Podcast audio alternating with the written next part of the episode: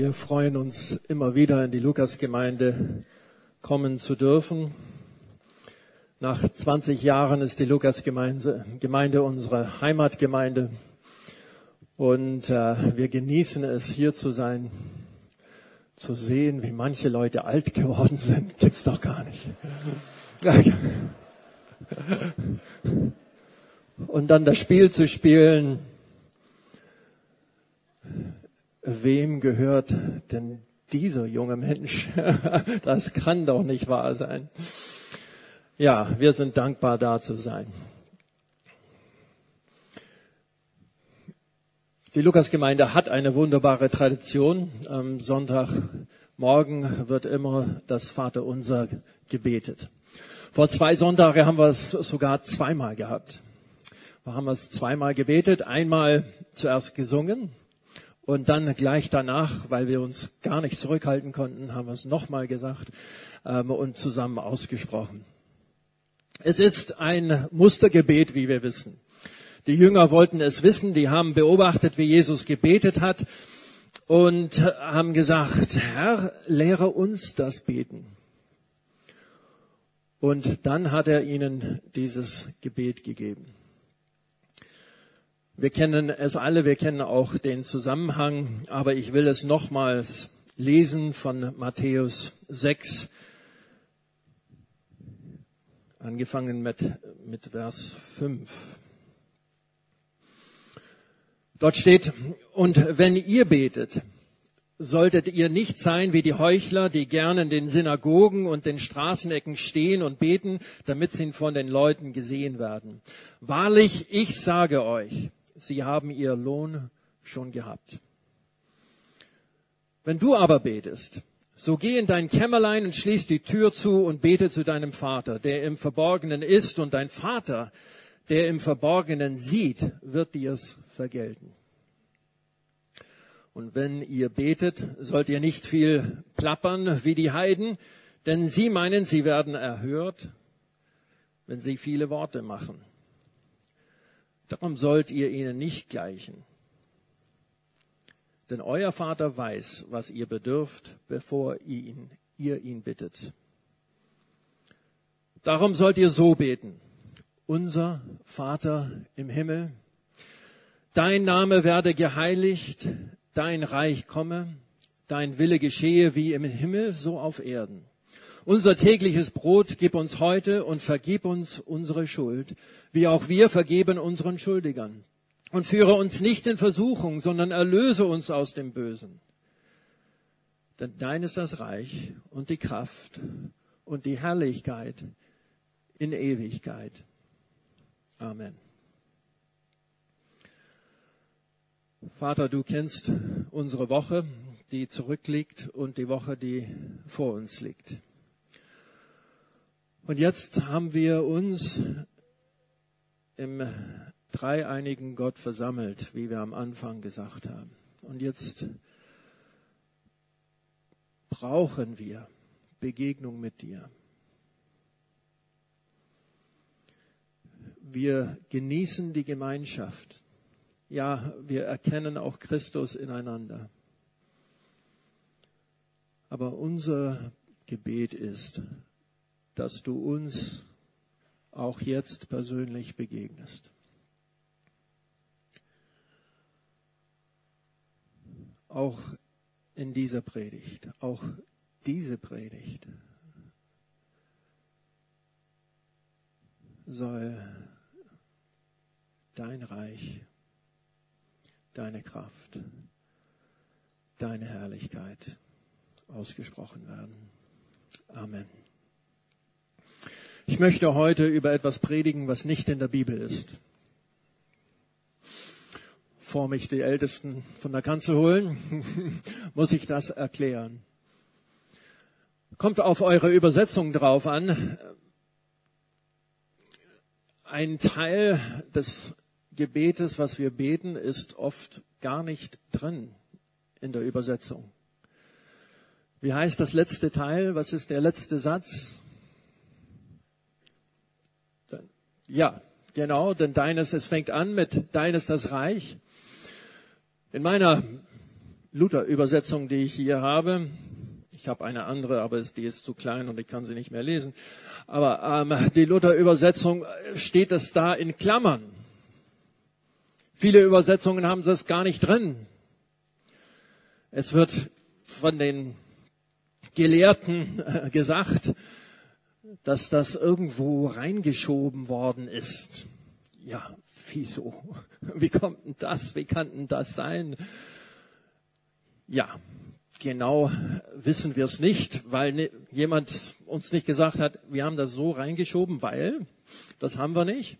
Aber was wir wissen, ist, dass es eine jüdische Gebetsform gegeben hat zu dieser Zeit. Und die Gebetsform war, dass man sein Anliegen ausdrückte, aber vor das Gebet vorüber war, beendet wurde, hat man ein Lob, ein Danksagung, ein Preis noch dran gehangen. Das war die übliche Form. Und die Urgemeinde hat das zum Teil übernommen. Dass jedes Gebet, was am Ende, am, am Ende jedes Gebet, wir sagen Amen, ganz kurz, hat man noch irgendein Lob dran gehangen. Und das war die Form, in der man gebetet hat. Und das ist irgendwo die Erklärung auch, warum dieser Satz drin ist. Jetzt will ich aber euch was vorlesen und sehen, ob ihr diese Sätze erkennt. Aus dem ersten Chronik, Kapitel 29. Steht dort, unter König David war hoch erfreut. Und er lobte den Herrn vor der ganzen Gemeinde und sprach, Gelobt seist du, Herr, Gott Israels, unseres Vaters, von Ewigkeit zu Ewigkeit.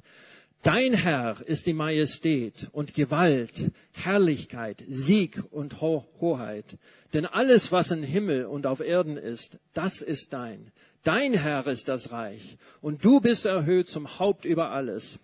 Reichtum und Ehre kommt von dir. Du herrschst über alles. In dieser Hand steht, in deiner Hand steht Kraft und Macht. In deiner Hand steht es, jedermann groß und stark zu machen. Nun, unser Gott, wir danken dir und rühmen deinen herrlichen Namen. Kommt doch irgendwie bekannt vor. Ne? Also hier ist meine These. Denn dein ist das Reich, die Kraft und die Herrlichkeit ist die Kurzform von all dem, was David damals gesagt hat. Das ist so die kompakte Form von was David gesagt hat. Also ist es doch in die Bibel, in der Bibel. Nicht vielleicht an dieser Stelle, aber es ist drin. Und darum möchte ich das heute ein bisschen angucken, diese Teile. Ich möchte so vorangehen, Ihr kennt doch das, wenn man, wie man sagt, wenn man einen Mitarbeiter was Schwieriges sagen muss, dann sagt man zuerst was Gutes, dann das Schwierige und dann noch mal was Gutes, dass sie ermutigt gehen, aber man hat das Schwierige auch noch reingeschoben. Vielleicht gehen wir so ein bisschen heute voran. Am Anfang unserer Zeit in Friedrichshain, als wir versuchten und fragten, wie können wir das Evangelium, die gute Nachricht von Jesus Christus anderen weitergeben, haben wir ähm, mit Schwarzens und Heimanns zusammengearbeitet. Und äh, Anne Schwarz hat einen Kurs durch die Bibel entwickelt, um zu erklären, wer Gott ist. Und der erste, ähm, ja, die erste, was ist das Wort? Auf einmal ist es weg. Aber der erste, ja, zusammen, oh, Gespräch, sagen wir mal, das erste Gespräch ging darüber, es gibt einen Gott und er spricht. Das war das erste. Das zweite war, Gott ist der Chef. Das war schwierig. Wenn Gott die Erde geschaffen hat, und alles, was drin ist, dann ist Gott der Chef und alles gehört ihm. Hier auch in diesen Abschnitten der erste Chronik ist seine Herrschaft allumfassend. Sein Reich ist allumfassend. Er sagt, auf Himmel und Erden in Vers 11. Es ist eine herrliche, wunderbare Herrschaft. Immer wieder in der Bibel wird es erzählt, wie wunderbar dieses, diese Herrschaft ist. Ich denke an Psalm 145.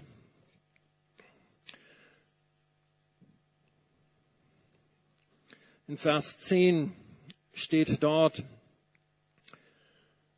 es, soll, es sollen dir danken, Herr, all deine Werke und deine Heiligen dich loben und die Ehre deines Königstums rühmen und von deiner Macht reden, dass du den Menschen deine gewaltigen, gewaltigen Taten kund werden und die herrliche Pracht deines Königstums.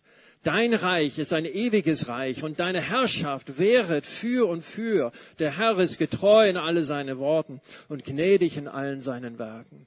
Das ist die Herrlichkeit seines Reiches. Aber warum? Warum? Und er erklärt das dann gleich in diesem gleichen Kapitel.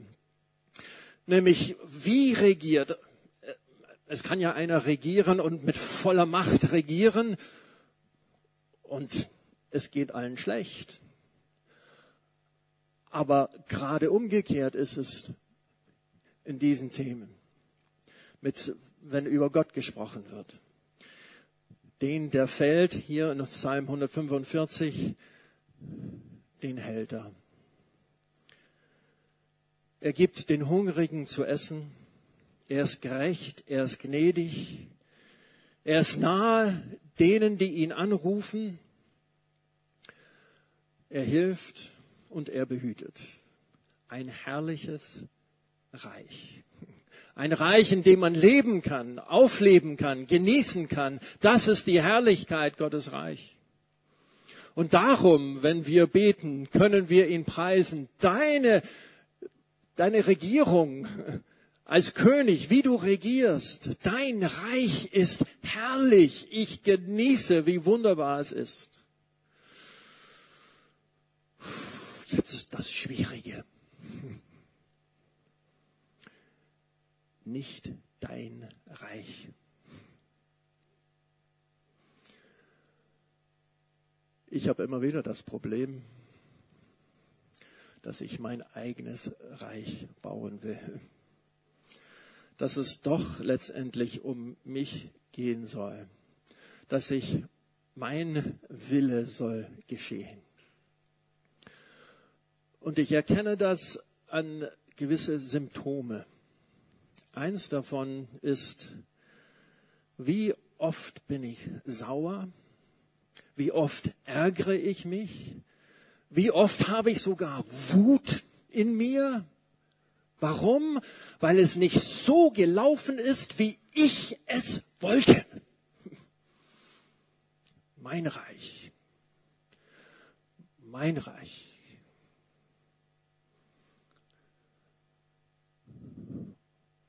Und wir denken dran, dein Reich. Es soll so geschehen, wie es für dich, Herr, gut ist. Auch in meinem Leben. Seht ihr, Gott interessiert sich auch gar nicht dafür, dass er der Gott über mein Reich wird. Manchmal sind wir ja so großzügig, dass wir Gott sagen, Herr, du darfst über meins regieren. Ach, wisst ihr, es ist so viel schöner, so viel schöner.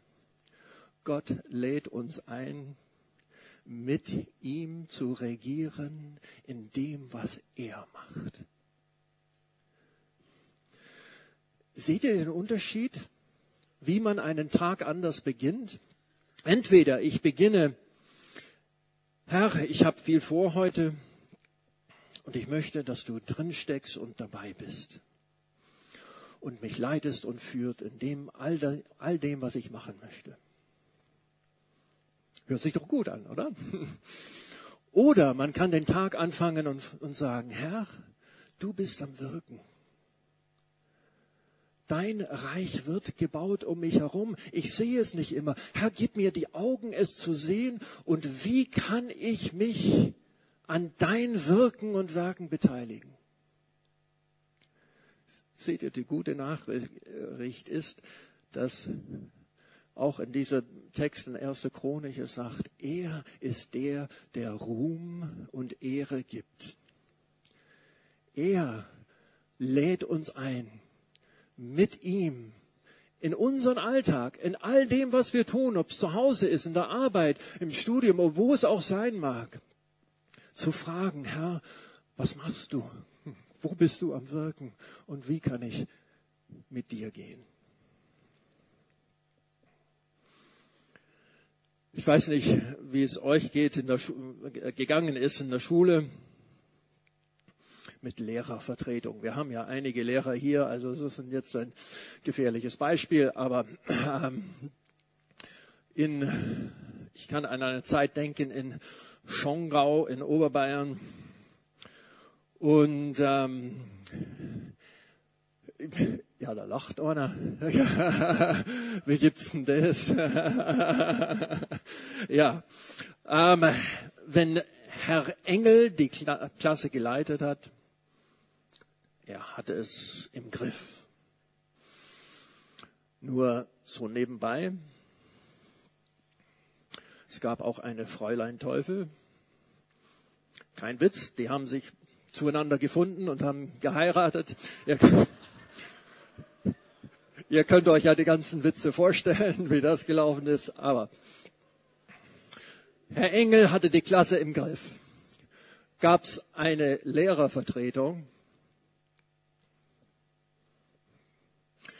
dann ging's drunter und drüber. Hatte zwar den Titel Lehrer, aber keine Macht. Oder stellt euch eine viel schwierigere Situation vor. Heute in den Nachrichten immer wieder. In Irak. Irak hat einen Ministerpräsidenten, Nouri al-Maliki. Er hat den Titel aber sein Land wird zerrissen und zerstört. Er hat keine Macht.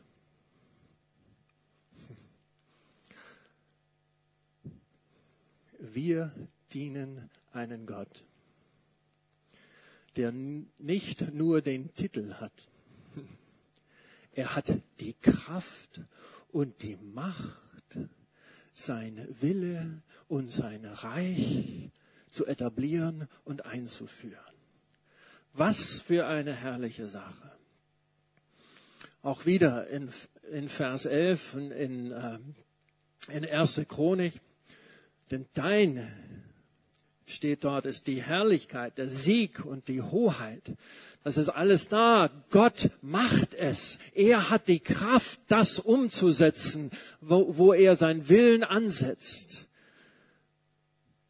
Das ist ermutigend. Das, darüber kann man danken. Darüber kann man ihn ehren. Er ist der, der die Kraft und die Macht hat.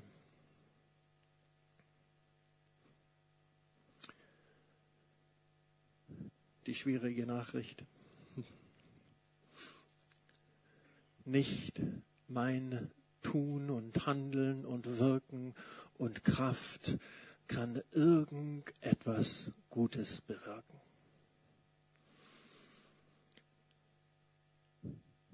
Das Symptom, das ich in mir immer wieder erkenne, ist die Manipulation. Etwas geschieht und jetzt muss ich das hinbiegen. Ich muss das hinkriegen. Ich muss das Richtige da rausbringen. Ich muss mich einsetzen, dass das irgendwie noch hinkommt, wie ich meine, es, es so sein sollte. Und ich manipuliere Leute und Umstände und alles Mögliche, dass das Richtige rauskommt.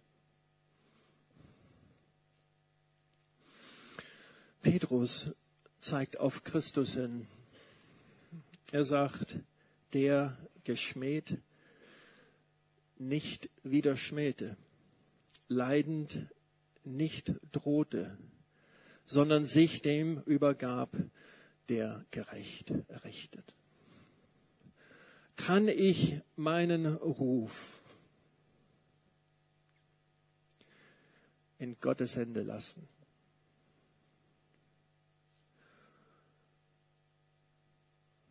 Oder muss ich es richten?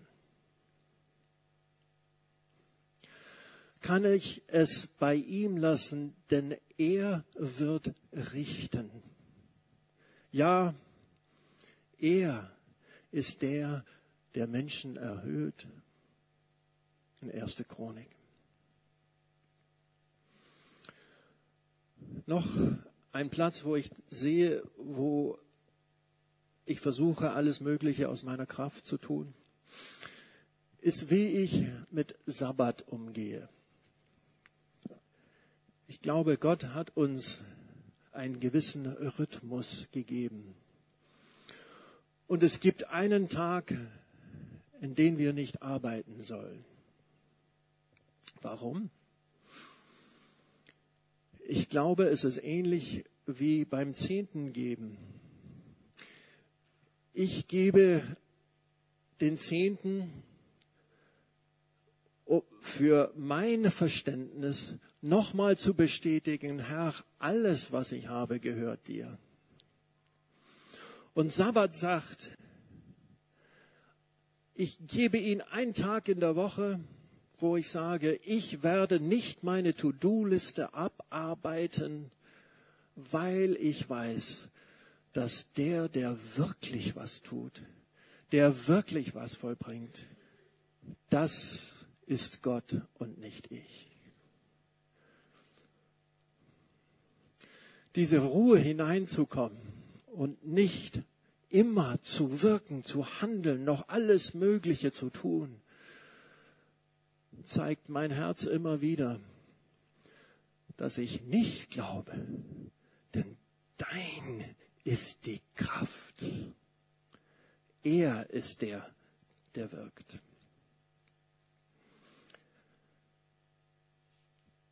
Das Wunderbare daraus ist, dass er der ist, der uns Kraft gibt.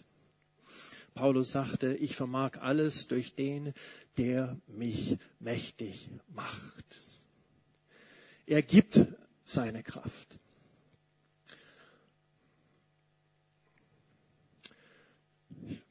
Jetzt habe ich nicht aufgepasst, wann ich angefangen habe, aber ich habe fast was vergessen. Nur so als Zwischenruf. Hans-Peter meinte, ich sollte weitergeben, dass er innerhalb 40 Minuten eine Predigt mit Übersetzung in Rumänien gemacht hat.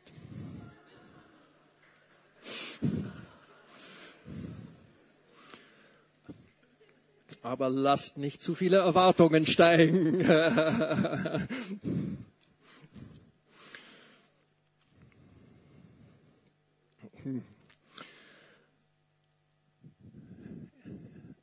ein Abschnitt in der Epheser, der mir gerade so viel bedeutet und der, wo ich hinarbeite, dass er mir mehr bedeutet,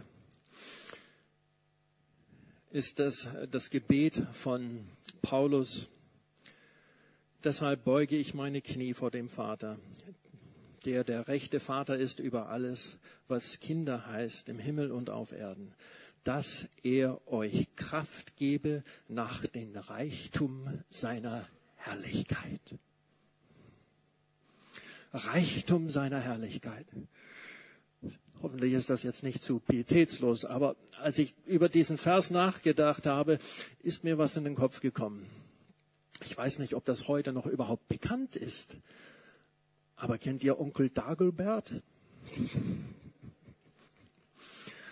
Der reiche Onkel von Donald Duck Jetzt will ich auf jeden Fall nicht irgendwie Gott mit Dagobert, Onkel Dagobert vergleichen. Das, darum geht es gar nicht. Aber was mir so vor Augen schwebt, ist dieses Riesengebäude, wo das ganze Gold und Geld drin war. Also ein Reichtum. Eine riesen großes Gebäude, wo man einfach reinspringen konnte in das ganze Gold. Und da, dieses Bild ist mir vor Augen, wo, wenn ich denke, das Reichtum deiner Herrlichkeit. Und Paulus betet, Herr, geh dort hinein in deinen Schatzkammer und du hast dort Kraft und Macht. Nimm ein Stück raus und gebe es ihnen. Ja, wir dürfen reingehen, vielleicht noch mehr und alles, was wir wegtragen können, können wir davonlaufen von Kraft und Macht Gottes. Dass er, dass Christus in unseren Herzen im Glauben leben würde. Das ist das Schöne. Nicht nur hat Gott die Kraft und die Macht, er will sie uns geben, dass wir mit ihm wirken, mit ihm arbeiten in seinem Reich.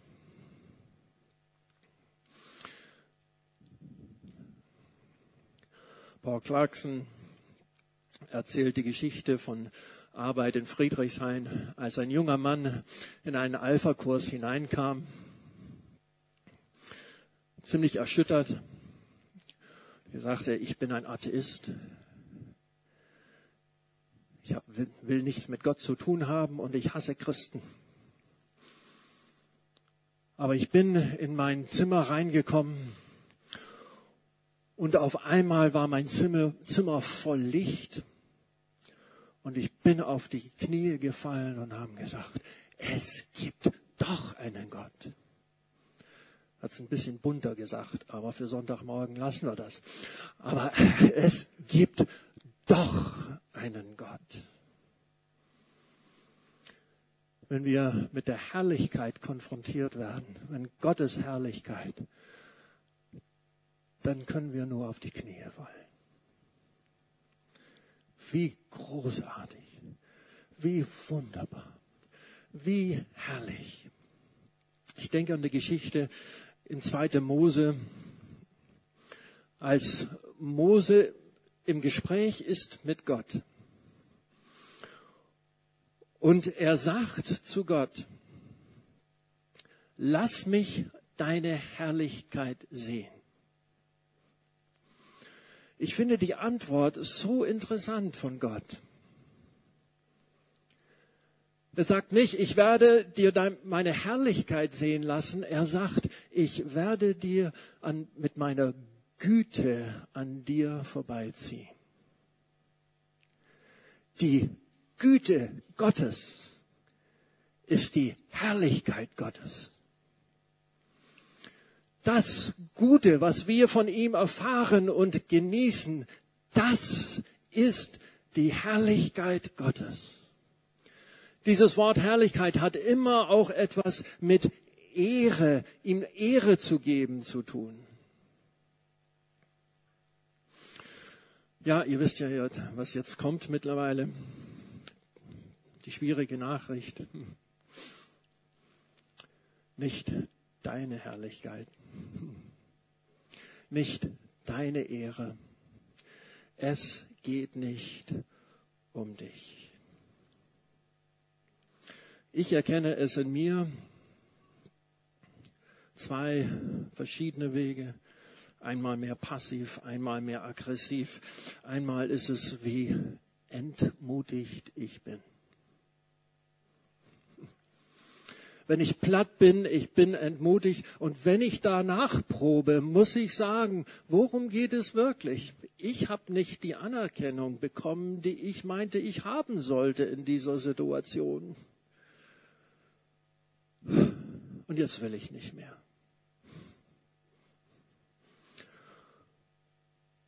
Oder ich muss mich verteidigen. Ich muss mich verteidigen. Wird was Schiefes über mich gesagt. Ich muss reinspringen und darüber sprechen, wie es mir, was wirklich geschehen ist und warum das geschehen ist und warum das war, so war. Geht es um seine Herrlichkeit oder geht es um meine Herrlichkeit?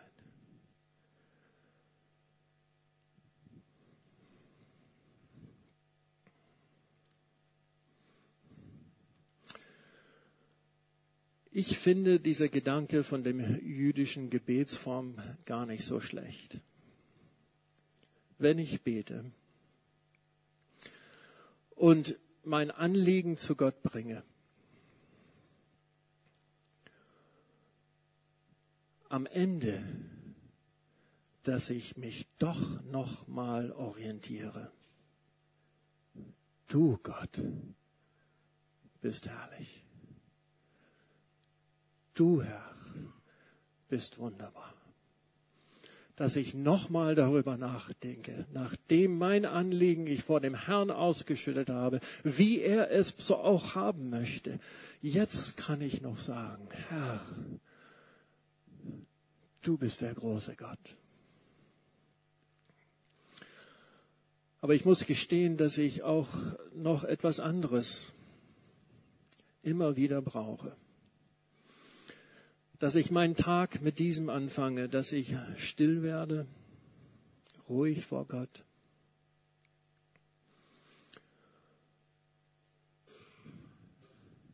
Dein Reich, deine Stärke, deine Herrlichkeit. Dein Reich deine Kraft, deine Ehre, dein Reich, deine Kraft, deine Herrlichkeit. Amen.